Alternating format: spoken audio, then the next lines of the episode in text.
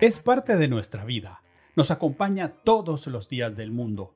Ha sido origen de tragedias, objeto de estudio científico, la razón de verdaderos portentos de la ingeniería, pero nadie habla de ella.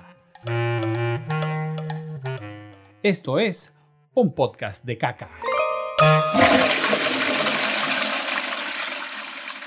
Yo la verdad estoy impresionado todos los aspectos con los que tiene que ver la caca, ¿no? ¿No te parece, Ángela?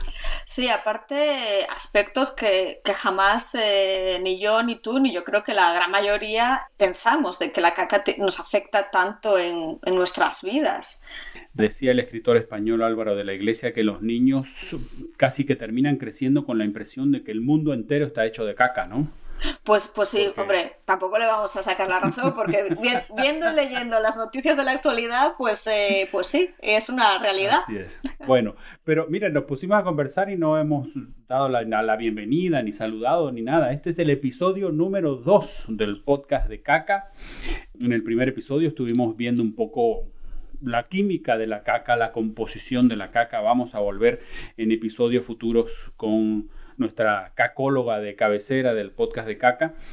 Pero hoy el tema es radicalmente distinto y está más o menos conectado con lo que hablábamos al principio, ¿no, Ángela?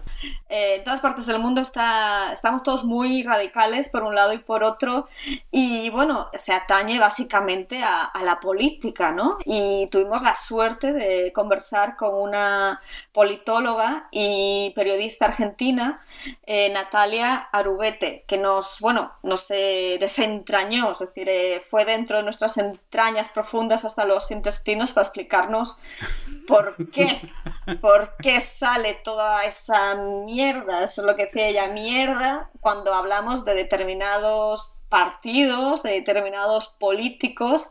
Es casi un lugar común, yo diría que en todos los países de habla hispana, decir que la política es una mierda, ¿no? Exacto.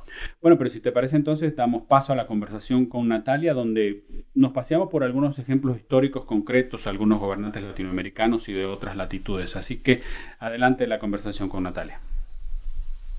Como politóloga que eres, eh, ¿hay algún acontecimiento en la historia que sea el punto de partida en el cual caca, mierda, y en, traducido a todos los idiomas de, este planeta, eh, vayan unidos a este desagrado de la ciudadanía con la clase política y también viceversa, la clase política con la ciudadanía? Yo identificaría, pero me parece que desde, desde mí y desde lo que se ha erosionado la política y, el sistema de, participación democrática como, como un hito al nazismo, ¿no? Y bueno, digamos que en el panorama político más actual tenemos el ejemplo del anterior presidente de Estados Unidos, Donald Trump, que en el año 2018 dijo ¿Por qué queremos a toda esa gente que viene de esa mierda de países, su shithole countries, aquí? Mira, me parece interesante dos aspectos que vos estás planteando aquí, que creo que pueden ser extensibles eh, más allá de los Estados Unidos y que también puede ser extensible más allá de la utilización de caca o mierda, que tiene que ver con las violencias y que tiene que ver con las violencias de las derechas. En este sentido, yo creo que hay algo que nosotros empezamos a notar en las derechas a nivel mundial, que tiene que ver con la profunda homogeneidad que se empieza a observar entre los miembros que forman parte de estas derechas y entre los sentimientos identitarios cada vez más homogéneos que tienen estos grupos. Eh, y esto es común y además es extensivo porque está internacionalizado. Hay muchas conexiones entre las derechas en el mundo, no solamente en las formas de dirigirse violentamente hacia los otros, sino además en las formas de financiamiento, en las formas de coordinación discursiva y política, entre otras. En ese sentido, creo que uno puede extender la idea de caca o mierda, que es muy representativo y como término es muy elocuente, a las violencias en general y a estas denigraciones de los otros. Y hay muchas formas nuevas de estas, de estas denigraciones.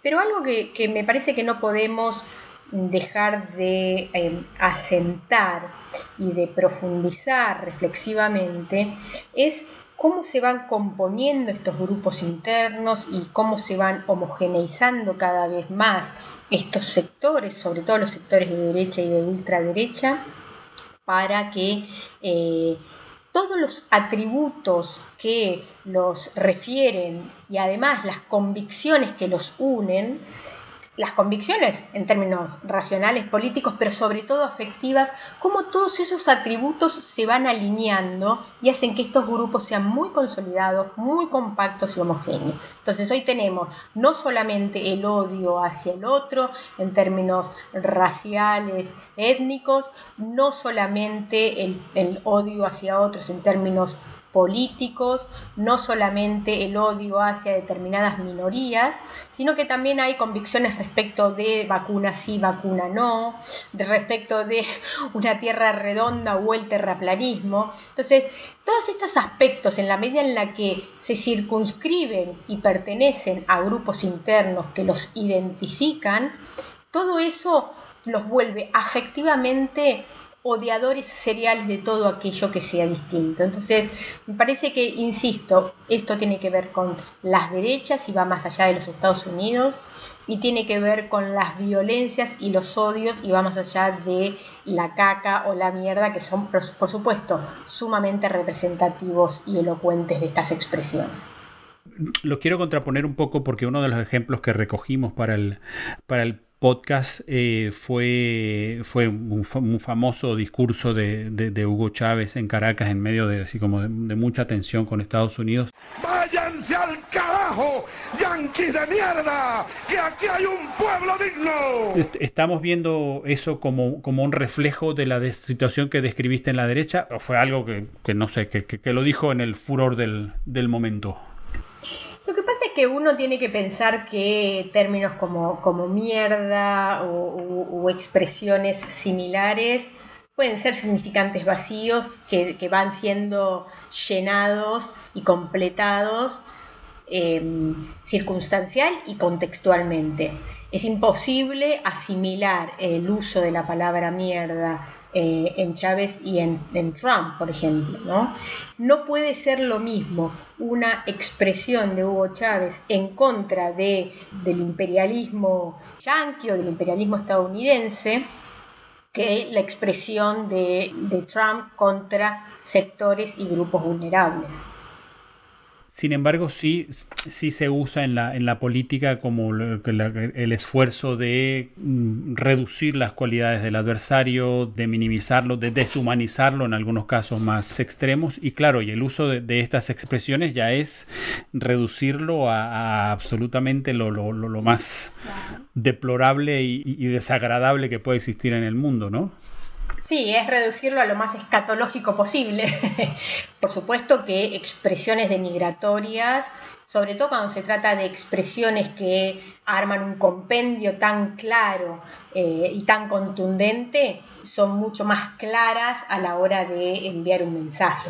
Me parece que un término eh, como mierda, como caca, para referirse al otro en términos denigratorios, es, interesante pensarlo como eh, esta expresión que corta camino en términos cognitivos. Es como si uno dijera, bueno, con esto reduzco toda la complejidad de lo que podría decirte para denigrarte en una palabra como esta y te convierto en eso, digamos, te identifico como tal cosa o identifico a ese otro o a esos otros distintos como, como tal cosa y, de paso descalificas o, desarmas cualquier conversación posible alrededor del tema, ¿no? Porque ya después, más abajo de eso no se puede ir, ¿no? Por supuesto. Eh, fíjate que es interesante lo que, lo que eh, sumas, porque em, nosotros venimos eh, analizando muy fuertemente las, las violencias en el escenario comunicacional y en particular las violencias en las plataformas de redes sociales eh, con la connivencia y la coordinación de distintos tipos de actores de la política, de la comunicación, de los medios y también de los usuarios de a pie. Y allí lo que vemos claramente es que lo que se busca cuando hay un acto de violencia que incluya la tergiversación o, la mera campaña negativa o el mero ataque hacia el otro, es precisamente para mm, inhibirlo y privatizarlo, o sea, llamarlo a silencio. Es proponer, es buscar como propósito político correrlo de la escena y de la conversación y anularlo como interlocutor válido. Podemos decir entonces que cuando comienzan a utilizarse este tipo de expresiones en el discurso político, podríamos estar en la antesala de situaciones realmente, realmente violentas en la, política y en, la, y en la historia en general? A ver, yo creo que la política ha sido violenta siempre. Creo que en este punto muchas veces los políticos se muestran eh, conflictuados con lo que está pasando, con las violencias discursivas, pero ellos mismos participan de estas violencias y las acogen y además las contratan en épocas de campaña. Eh, entonces, em, yo creo que, ahí hay que desmitificar eh, moralmente la figura del político que quiere desentenderse de esto eh, y, desmitificar la idea de que la política también se sirve de estas, de estas violencias. Eh, lo que me preocupa es que haya, eh, lo que me preocupa, al mismo tiempo que me preocupa que la, que la política se valga de estas violencias para sacar réditos políticos, económicos o lo que fuere, también me preocupa que las sociedades acojan esto. Con esto de ninguna manera quiero denigrar a la política. Yo creo que la política es un, es un espacio de transformación. Creo que debe serlo en la medida en la que cada vez más eh, colectivos cada vez más grupos, cada vez más individuos participen de la discusión política. Que la política no sea privativa de la dirigencia político-partidaria, sino que sea eh, que acoja la participación más democrática y diversa de muchos distintos eh, actores.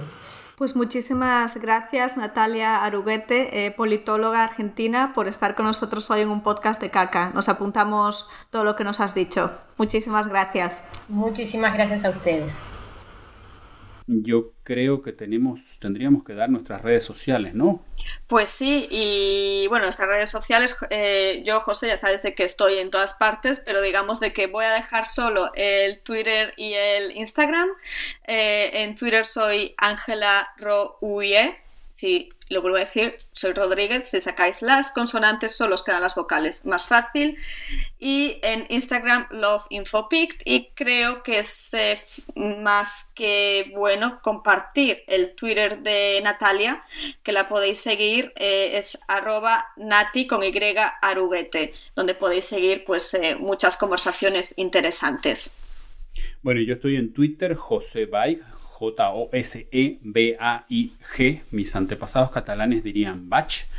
Y este podcast lo pueden encontrar en todas las plataformas de podcast que lo podamos poner y distribuir. Si les gustó, denle like, compártanlo, avísenle a sus amigos, retuiteen nuestro tweet cuando lo, cuando lo colguemos, por favor, para que este podcast de caca llegue cada vez a más gente. Nos escuchamos en el número 3, José. Vernos por ahora no, pero ojalá pronto algún día. Seguro que sí. Bueno, esto fue el episodio número 2 de este podcast de caca.